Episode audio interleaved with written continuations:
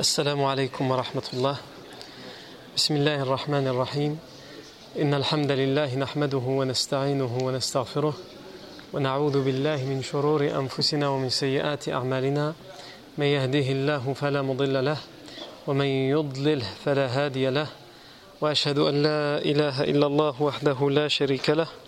وأشهد أن محمدا عبده ورسوله صلى الله عليه وآله وسلم.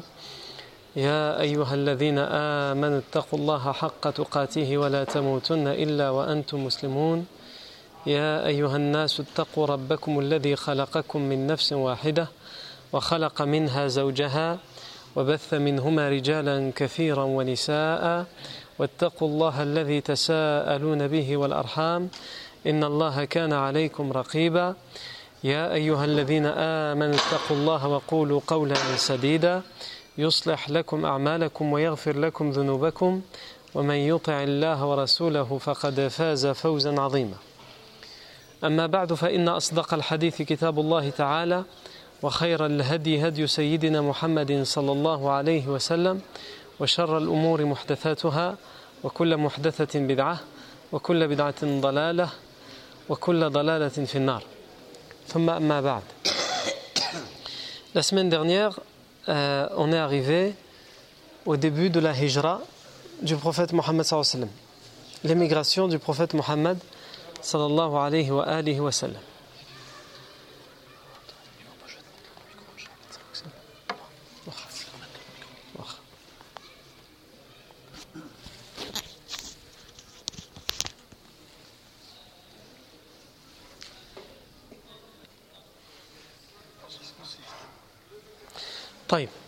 Donc je disais, euh, on s'est arrêté la semaine dernière au début de la hijra du prophète Mohammed sallallahu alayhi wa sallam.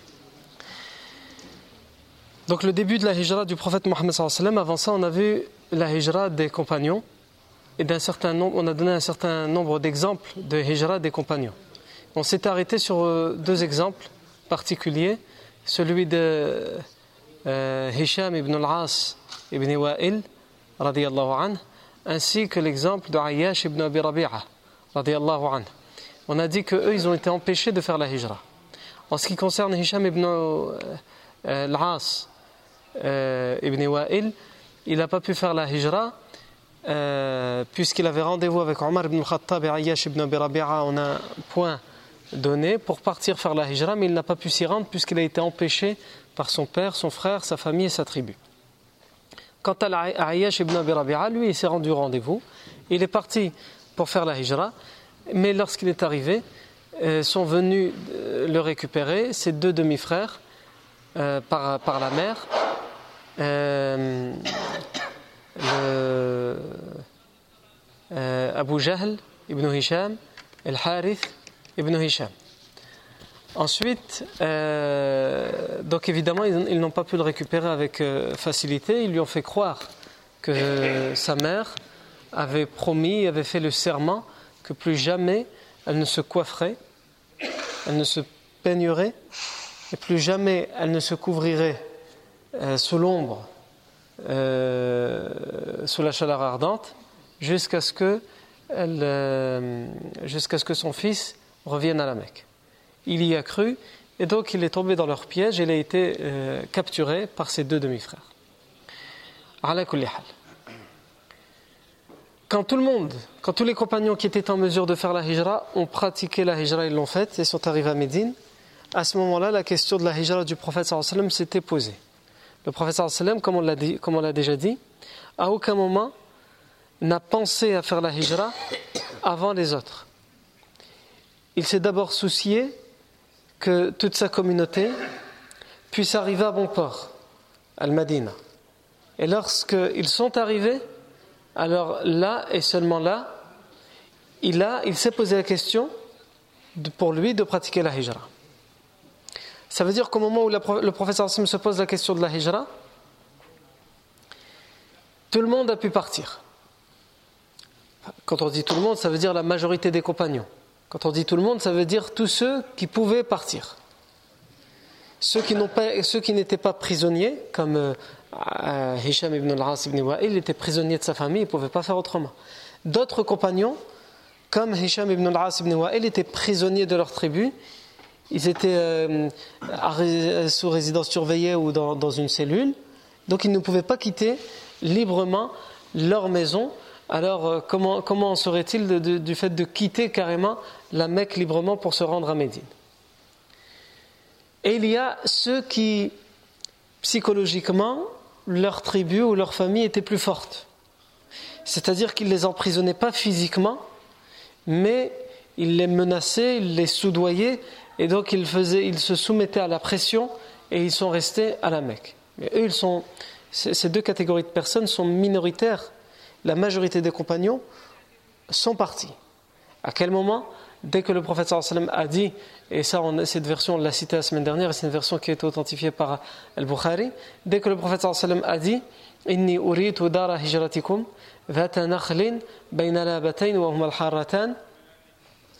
euh, euh, il m'a été montré, on m'a montré, le professeur me dit, on m'a montré la demeure de votre hijra, la destination de votre émigration. Entre les deux plaines euh, rocheuses sombres, c'est le Madina, Vatanakhl, cette euh, cité qui est connue pour ses palmiers. Et en effet, Médine était connue jusqu'à aujourd'hui pour ses palmiers dattiers. Euh, et donc le professeur sallam explique aux compagnons que c'est cet endroit-là qui leur a été choisi pour qu'ils puissent faire al-hijra. Ensuite, le professeur sallam quand tout le monde sera parti, Abu Bakr Saddiq, puisqu'on a dit tout le monde est parti. Tous ceux qui sont en mesure de partir, sauf ceux qui sont capturés ou ceux qui ont fait, euh, qui se sont soumis aux menaces il y a deux personnes qui font partie de l'exception. Abu Bakr et Ali ibn Abi Talib anhu. Abu Bakr Siddiq anhu, on a dit la semaine dernière que lui, il voulait partir. Il a fait ses bagages pour partir et il est même parti faire ses adieux au professeur sallam pour faire la hijra comme tout le monde. Et le professeur sallam lui a dit Toi, reste. Toi, tu es comme moi on attend la permission d'Allah Azzawajal pour partir. Et j'ai espoir qu'Allah Azzawajal te choisisse toi pour faire partie de ceux qui vont m'accompagner pour le hijra. Tu vas être mon compagnon de route pour le hijra. Abu Bakr Siddiq anhu est tellement content qu'il lui dit Est-ce que vraiment tu espères ça pour moi, ô messager d'Allah, toi pour qui je suis prêt à sacrifier père et mère? Le professeur va lui dire Naam, oui. Et donc Abu Bakr Siddiq anhu va retourner. Et comme on l'a dit, il va prendre deux de ses meilleures montures, des plus rapides et des plus fortes physiquement. Et malgré cela, alors qu'elles sont déjà, elles font partie des deux, de ces deux montures les plus fortes physiquement, il va les prendre, il va les mettre de côté et il va leur donner, et il va les goinfrer, il va leur donner du bon pâturage pour bien les préparer encore plus à ce euh, long voyage pendant quatre mois, puisque cette attente va durer quatre mois. Non on va passer, on passe de la 13e année à la 14e année après la révélation. C'est pendant la 14e année après la révélation que le sallam va faire la hijra. Il nous reste la deuxième personne, Ali ibn Abi Talib anhu. Ali ibn Abi Talib anhu, lui aussi il n'est pas parti faire la hijra. Et le sallam lui demande de rester. Pourquoi? Parce que le sallam quand il va faire la hijra, il ne va pas prévenir tout le monde. Lui il attend l'ordre d'Allah azza wa et il sait que cet ordre d'Allah Azzawajal pour faire la hijra peut venir de manière précipitée. C'est-à-dire qu'à un moment donné, Allah Azzawajal il peut lui dire Aujourd'hui tu pars, pars maintenant. Et dans ce cas-là, il n'aura à peine le temps que de préparer sa monture, ses bagages et partir. Ce qu'il peut prendre avec lui, il part. Et pourtant, quand on veut voyager, quand on veut partir, on a plein de choses à organiser, surtout quelqu'un comme le prophète. Et en particulier, une chose qui tient à cœur le prophète Mohammed c'est qu'il a des choses qui ne lui appartiennent pas, des choses qu'on lui, a, lui a prêtées, des choses qu'il a empruntées. Et donc quand quelqu'un part, il part en voyage, il doit d'abord euh, rendre ses dettes avant de partir. Aïwa. C'est pas comme aujourd'hui, les gens ils s'endettent et ils partent quand même en voyage. Et après, il vient, il dit Mais je comprends pas, la personne à qui j'ai prêté de l'argent n'est même pas capable de patienter. Je suis revenu du voyage et tout de suite, alors qu'il voit bien, je suis revenu du voyage, j'ai dépensé de l'argent en voyage. Et tout de suite, il vient me réclamer son argent. C'est normal. Il te voit partir en voyage. Lui, il t'a prêté parce que tu es dans le besoin si tu pars en voyage. Allah c'est que, mashallah, tu n'es pas parti gratuitement en voyage. Il n'y a personne qui t'a payé ton voyage. Donc, il faut demander, il faut rendre l'argent, rendre ses dettes. Ou au minimum, demander l'autorisation de la personne auprès de qui on s'est endetté. Si on a une somme d'argent et qu'on veut faire un voyage, qui est important. Bref, on veut faire un voyage. Et on a une personne auprès de qui on s'est endetté. Eh bien, il faut le prévenir. Comme ça, il va probablement dire n'y a pas de problème, moi je peux encore attendre. Va, fais ton voyage d'abord et tu me rendras plus tard, Inch'Allah. Et dans ce cas-là, il ne viendra pas juste après et toi tu ne te poseras pas les questions. Non. Il y en a, c'est légitime. Et ça, c'est valable même pour la personne qui veut pratiquer le Hajj. Le Hajj, c'est un pilier. C'est une obligation. Mais il doit d'abord, selon l'unanimité des savants, rendre ses dettes. C'est-à-dire, s'il a une somme d'argent, et avec cette somme d'argent, soit il rend ses dettes, soit il fait le hajj. Il ne doit pas se dire, ah ben, le hajj c'est obligatoire, je vais d'abord faire le hajj. Non, il doit d'abord rendre ses dettes. Ou au minimum, demander l'autorisation à la personne. Par exemple, il a la somme d'argent, mais le congé à la période de le hajj, il l'a que cette année-là. L'argent, peut-être qu'il pourra encore l'avoir une autre fois. Mais le congé, non. Et bien dans ce cas-là, il doit demander la permission de la personne. Et si la personne lui dit non, je veux mon argent, j'en ai besoin, eh bien il doit lui rendre, il ne doit pas lui en vouloir. Il y en a ça, c'est son haq. C'est son droit. Et quand quelqu'un réclame son droit, khlas. Tu as beau penser ce que tu veux de lui, il t'a fait un grand bien en te euh, prêtant ce qu'il t'a prêté pendant toute la période qu'il te l'a prêté. Non. Et quand il réclame son haq, c'est son haq. Khlas. Donc le professeur Sim, ça, ça lui tient à cœur et c'est pour ça qu'il va laisser Ali ibn Abi Talib. Parce qu'il va le prévenir au moment de son voyage que lui il reste, il va servir à autre chose aussi, Ali ibn Abi Talib on le verra, mais il va aussi servir à rendre ce que le professeur a emprunté des gens et qu'au moment où il voyage, il doit les rendre. Il va demander à Ali ibn Abi Talib, au moment où il va partir, de rendre telle chose à telle personne, telle chose à telle personne, telle chose à telle, personne, pour qu'il ne doive plus rien à personne au moment où il part. Non. Ce sont les deux seules personnes, Abu Bakr Siddiq anhu et Ali ibn Abi Talib. Donc Abu Bakr Siddiq, pendant quatre mois, il va préparer hein, la monture. La majorité des compagnons ont quitté la ville de Médine. Ils ont vidé les lieux. Il y a des quartiers entiers, comme on l'a vu avec le quartier des Bani euh, qui sont vidés de leurs occupants. Évidemment, les Quraysh, pour eux, c'est un, grave échec. Les polythéistes de la Mecque, pour eux, c'est un grave échec. Il y en a pendant 13 années, et maintenant 14 années, ils se sont attachés à mettre tous leurs efforts pour contenir ce qu'eux ils appellent le problème, c'est-à-dire l'islam. Ils avaient, vécu un premier échec, c'était avec l'émigration vers le Habasha. Mais bon, même si c'était un échec, le Habasha c'est loin. Il faut traverser la mer, etc. Et ils sont auprès d'un roi chrétien et la population là-bas est chrétienne. Donc de toute façon, c'est pas là-bas, le problème il sera contenu pour eux. Et il est loin. Mais là, dans la péninsule arabique, les musulmans ont trouvé refuge à Médine, une tribu rivale, une tribu aussi puissante que la Mecque, une cité, la ville de Médine, qui est aussi puissante que la Mecque. Comment ils vont faire? L'inquiétude que connaissent les chefs de la Mecque à ce moment-là, est une inquiétude sans précédent au sujet de l'islam. Il y en a, ils ont été inquiets au moment de l'Habasha. Ils ont, été, ils ont été inquiets au moment où le professeur Hassan a annoncé qu'il avait la révélation. Ils ont été inquiets au moment où ils ont été voir Abu Talib et lui ont demandé de. Ils ont fait du chantage en disant on donne tout ce que ton, ton neveu veut, mais il a refusé. Ils ont été inquiets à ce moment-là. Il y a eu plusieurs événements où ils ont été inquiets. Mais l'angoisse qui gagne les, qui gagne les chefs polythéistes, au moment où les compagnons ont réussi à rejoindre Médine, c'est une inquiétude sans précédent pour eux, parce qu'ils ont conscience du grave danger qu'ils courent, que leur religion court. D'abord, leur notoriété. C'était la tribu la plus puissante, la tribu des Qurayshites, la cité de la Mecque, c'était la cité la plus puissante dans la péninsule arabique. Et jusqu'à présent, pendant 13 années, pendant 14 années, lorsque des autres chefs de tribu leur posaient la question, alors euh, vos, rebelles, vous inquiétez pas, c'est un petit problème, on l'a réglé.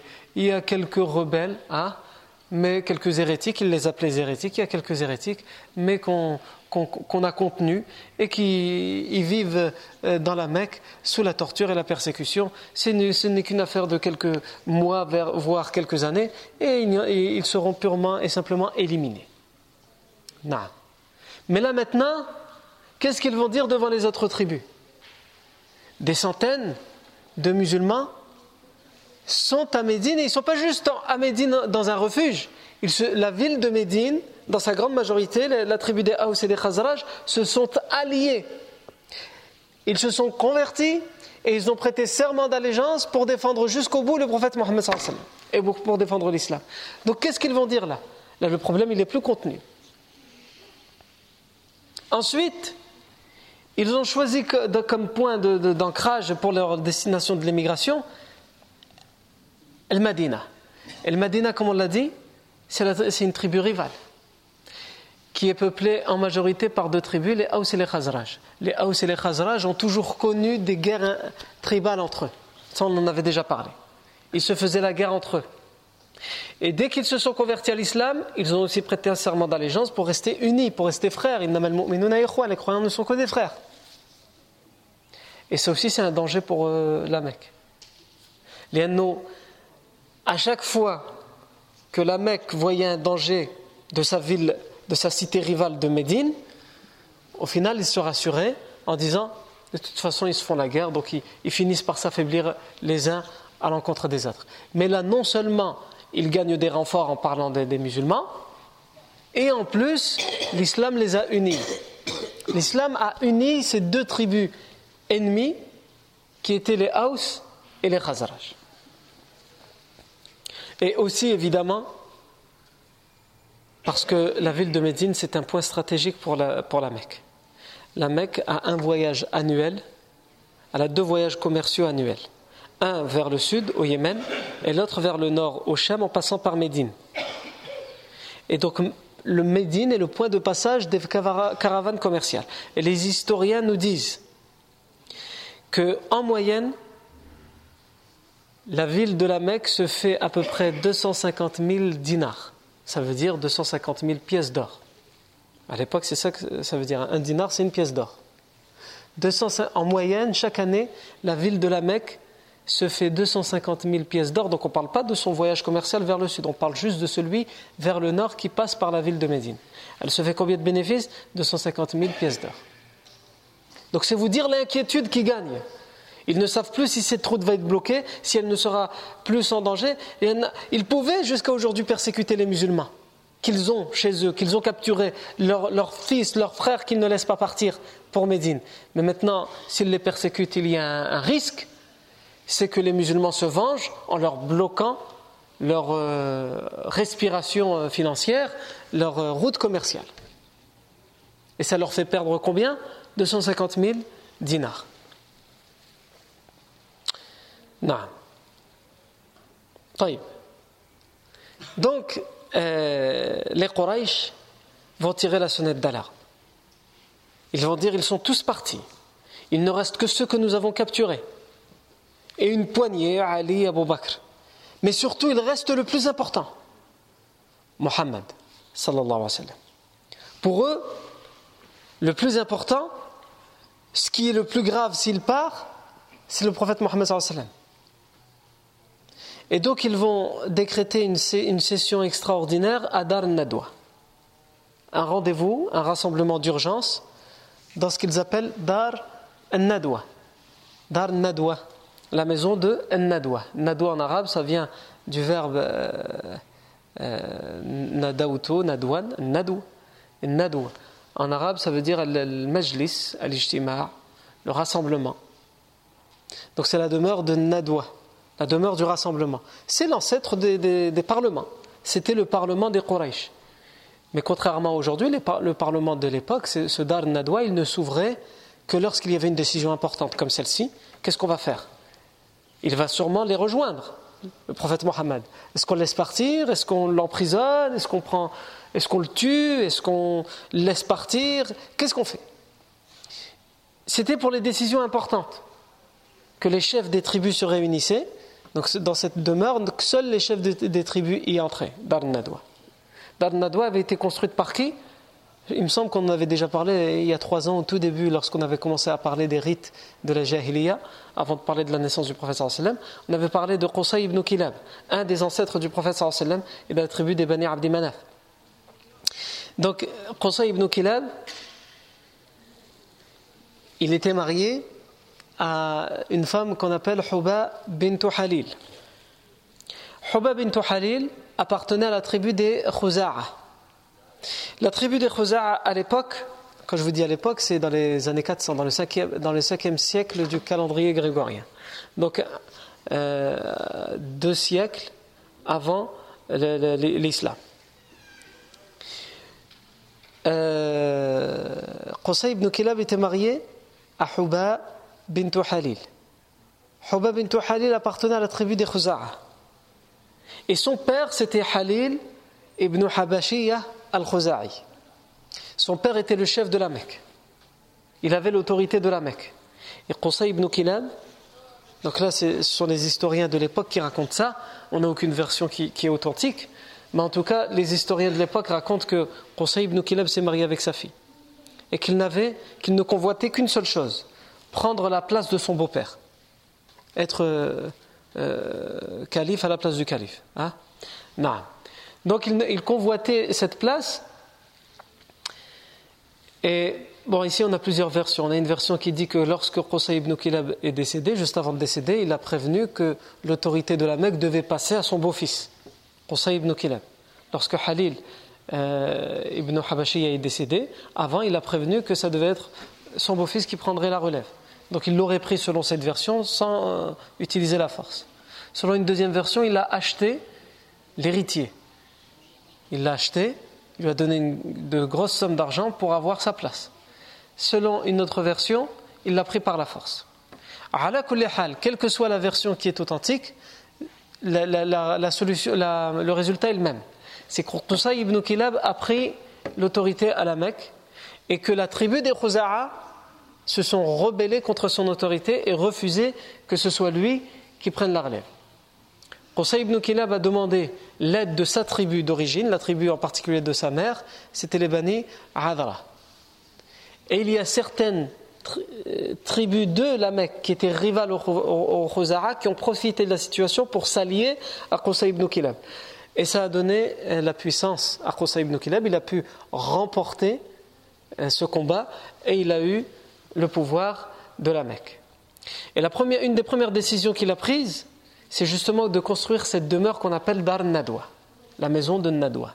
Il l'a construite. C'était sa maison, là où il vivait, et c'était dans cette maison qu'il réunissait les autres chefs pour euh, discuter, pour, pour faire des pourparlers avec eux lorsqu'il y avait une décision importante à prendre. Quand il y avait une guerre qui, qui devait être déclarée, elle ne se déclarait que dans Dar Nadwa. Quand il y avait une décision importante qui concernait la ville de Mecca, elle ne, se prenait que dans Dar Nadwa et en présence d'un ou de plusieurs représentants de chaque tribu de la Mecque. C'était la, règle. Avant d'aller plus loin, on peut s'intéresser à ce, que, ce qu'est devenu cette maison. Est-ce qu'elle existe encore aujourd'hui? Est-ce qu'elle n'existe plus? Après la, la libération de la Mecque, cette maison sera fermée, elle ne sera plus utilisée. Jusqu'au, jusqu'au califat de Omar ibn al-Khattab, lorsque Omar ibn al-Khattab va venir à la Mecque pour faire le pèlerinage en tant que calife et que il guide euh, tous les musulmans du califat qui sont venus faire le pèlerinage, il les guide dans le pèlerinage, il va devoir s'installer à la Mecque pendant plusieurs jours et il va choisir Dar Nadwa pour s'y installer.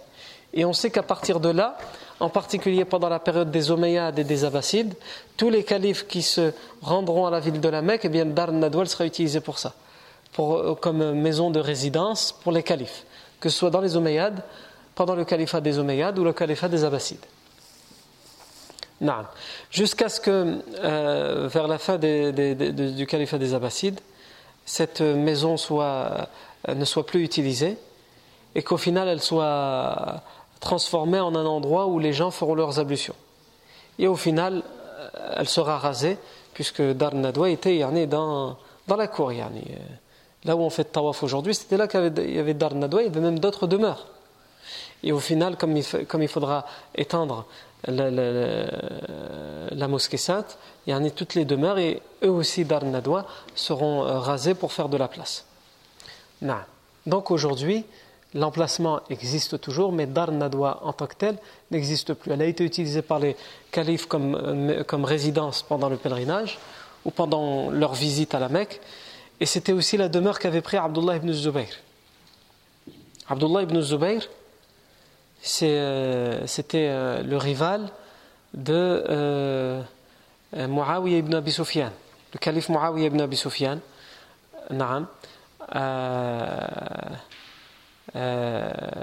Et Abdullah ibn Zubayr prendra le pouvoir à la Mecque.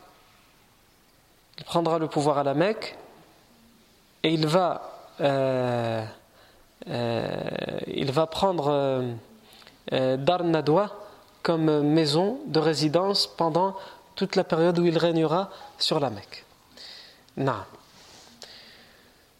Euh, Abdullah ibn Zubayr finira tué par Al-Hajjaj ibn Yusuf et même crucifié selon certaines versions. Il a crucifié, il sera tué, son corps sera pendu euh, euh, à la Mecque. Non. Mais le calife en voudra à Hajjaj ibn Yusuf pour cet acte. Alors, ça c'est une autre histoire. Donc on revient, pourquoi on parle de ça C'était pour parler de Dar Nadwa. Dar Nadwa ne s'ouvrait autant des, des, chefs polythéistes que pour prendre les décisions de guerre, les décisions importantes qui concernent la Mecque. Et aussi, on sait qu'ils vont l'ouvrir au moment où le professeur Hassan va faire un pacte de non-agression plus tard, donc on va en reparler, quand le professeur Hassan va faire un pacte de non-agression avec les chefs de la Mecque pour qu'il pour qu'il n'y ait pas de guerre entre eux et que les musulmans en échange puissent avoir le droit de venir à la Mecque pour faire le pèlerinage. Et quand ils vont venir faire leur premier pèlerinage, et les polythéistes voudront voir comment ils font leur pèlerinage par curiosité, ils vont, les chefs polythéistes vont se réunir dans Dar Nadwa, puisque la, porte principale de Dar Nadwa, elle donne directement sur la Kaaba, pour regarder et espionner, entre guillemets, et observer le pèlerinage et le tawaf du professeur sallam et des compagnons. Donc c'était pour des, événements exceptionnels que Dar Nadwa s'ouvrait. Et ici, Dar Nadwa va s'ouvrir discrètement, parce qu'il ne faut pas que le professeur sallam se doute qu'ils sont en train de prendre une décision importante à son sujet pour pas qu'ils décident de, prendre la fuite ou de se cacher. Donc discrètement, ils vont prévenir les personnes concernées pour se réunir à Dar el-Nadwa. Ils demandent aux sept tribus de se faire représenter par une ou plusieurs personnes. Les sept tribus qu'il y a dans la ville de la Mecque seront représentées dans ce rendez-vous. On a même la date précise selon certains historiens du, jour où va se faire cette session extraordinaire de Dar Nadwa. Ce, jour, c'était le 12 septembre euh, de l'an 622. Le 12 septembre de l'an 622, qui correspond au euh, mois de Safar, de la quatorzième année après la révélation du prophète alayhi Cette date a été donnée de manière explicite par l'historien euh, Muhammad Sulaiman al-Mansur Fouri, un Indien, et aussi euh, Safiyur Rahman al-Mubarak Fouri. Il y a quand même un doute sur la date, mais en tout cas c'est la date qui est avancée par ces historiens et qui sont aussi euh, spécialistes de l'astronomie les polythéistes se réunissent à Dar al-Nadwa.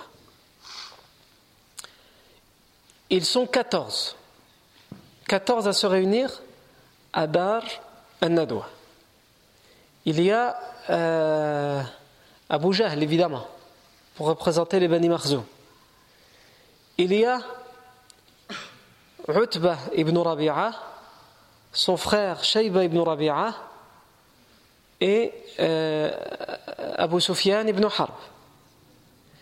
Il y a Umayya ibn Khalaf. Il y a Abu al-Bakhtar ibn Hisham. Il y a euh, Zam'at ibn al-Aswad. Il y a Hakim ibn Hizam. Il y a An-Nadr ibn al-Harith. Il y a euh, les deux frères euh, Nubay ibn al-Hajjaj et Munabbih ibn al-Hajjaj. Et j'ai dû en oublier un ou deux au passage.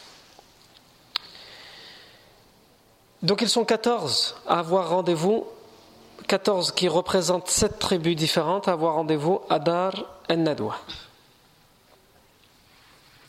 Et quand ils arrivent, il y a un vieil homme avec un turban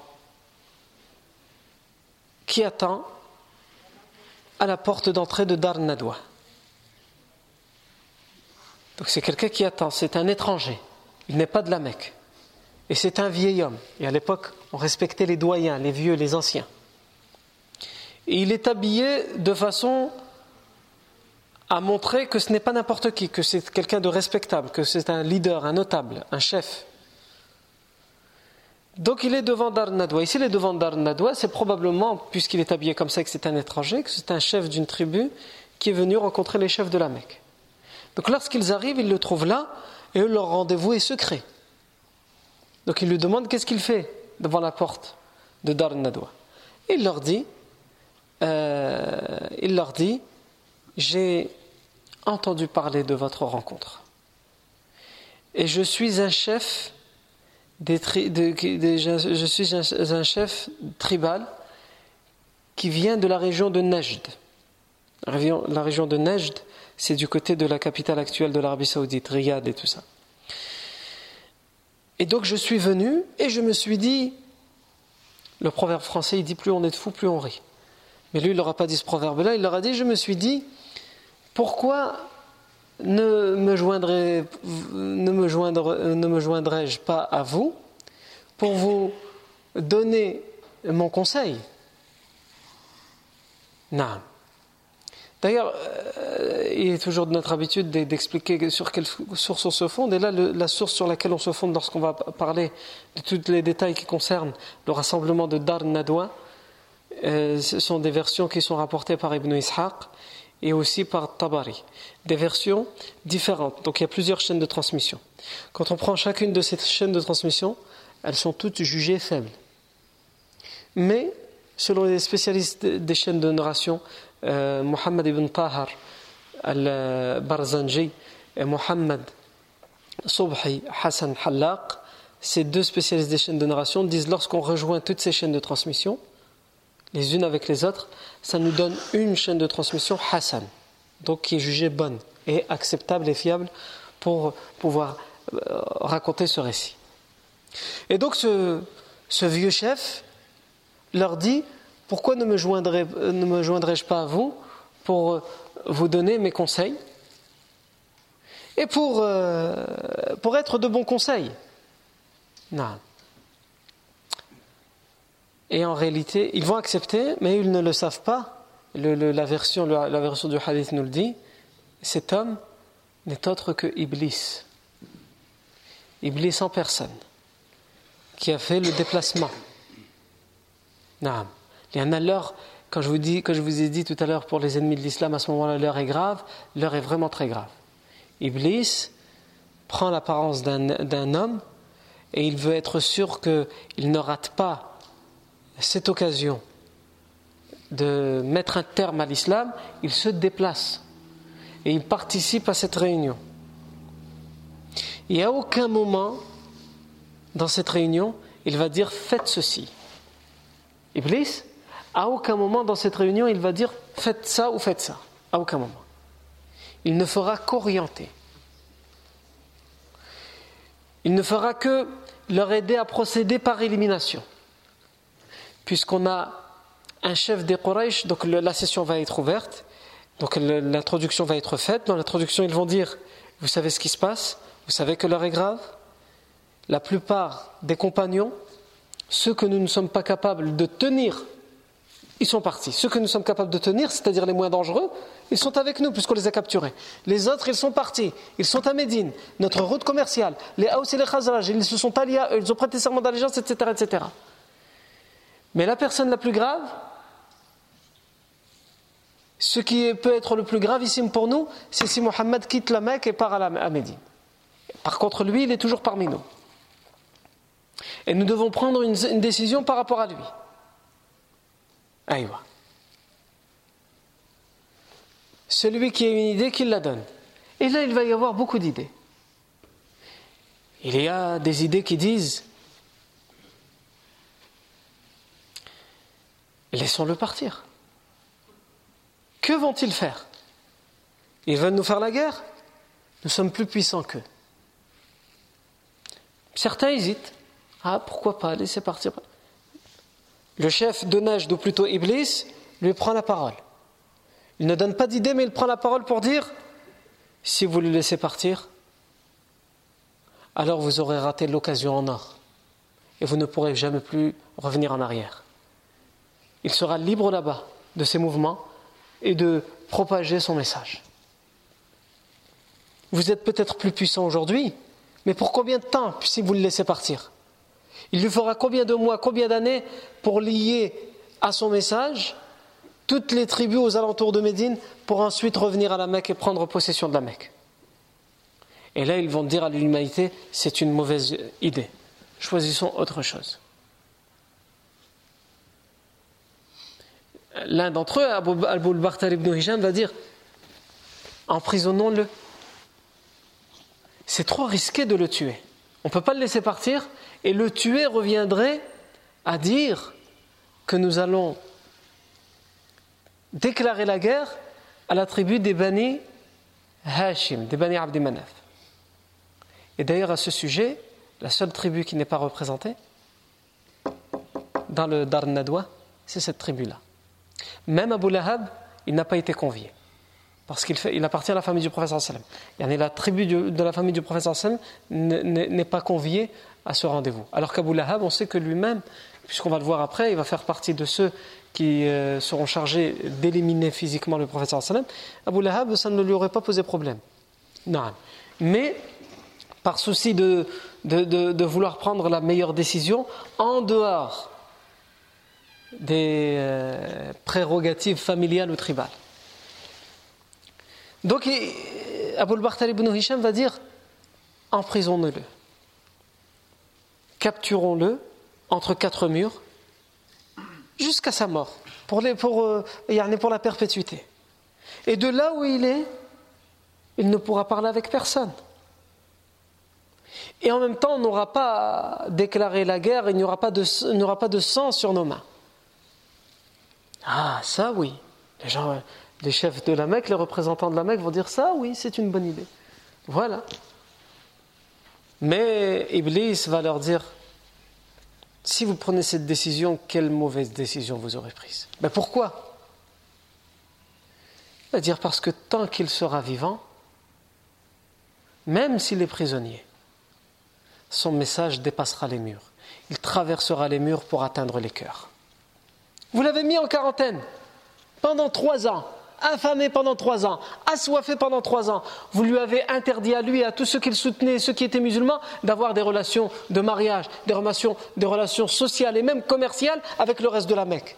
Jusqu'à ce qu'ils ont dû manger la végétation, et quand c'était les périodes de sécheresse, ils prenaient des, restes de cadavres qui étaient en décomposition, d'animaux morts, pour les, pour les manger. Et même ça, ça n'a fait que faire propager encore plus son message. Et vous, vous êtes en train de me dire qu'en le mettre entre quatre murs, c'est bon. Alors ils vont lui dire, alors dis-nous toi, qu'est-ce que nous devrions faire? Ah, Je ne sais pas. Mais en tout cas, ce que vous avez dit jusqu'à présent, c'est la pire des décisions. Évidemment, la seule option qui leur reste à ce moment-là, c'est de décréter que la seule solution, c'est d'éliminer physiquement, purement et simplement, le prophète Mohammed sallam. Il faut tuer le prophète Mohammed sallam avant qu'il ne, qu'il ne s'en aille à Médine. Et ça doit être fait le jour même, parce qu'il ne faut laisser aucune occasion au prophète Mohammed sallam de partir. Et à ce moment-là, le professeur Hassan, quand ce rendez-vous a lieu, il a rendez-vous de très bonne heure le matin. Ce rendez-vous. Le professeur Hassan est chez lui. À ce moment-là. Il ne se doute de rien à ce moment-là. Cette décision va être prise, mais il reste une seule chose à finaliser. C'est comment tuer le prophète sallam tout en faisant en sorte qu'en l'ayant tué, il n'y ait pas de conséquences sur la famille du prophète Mohammed C'est-à-dire que la famille du prophète ne puisse pas déclarer la guerre. Puisqu'à l'époque, quand quelqu'un était tué dans une tribu, il y avait deux choix. Soit on payait le prix du sang, donc il y avait un certain nombre de chamelles à donner, soit on livrait l'assassin pour qu'il soit exécuté par la tribu qui avait euh, euh, la victime dans ses rangs. Non. Donc il ne faut pas que ça arrive. Ils ne sont pas prêts à payer, euh, ils ne sont pas prêts à laisser se faire exécuter la personne qui aura l'audace et le courage de tuer le prophète Mohammed. Donc il faut trouver une solution. Quelle est la solution qui va être trouvée à Dar Nadwa? Et qu'est-ce que le professeur, comment le professeur va euh, vivre cette journée-là? Ça, c'est ce que nous verrons, Inch'Allah ta'ala, la fois prochaine. Barakallahu fikum pour votre attention. Subhanakallahumma bihamdik. Ashhadu an la ilaha illa ant. Nastaghfiruka wa natubu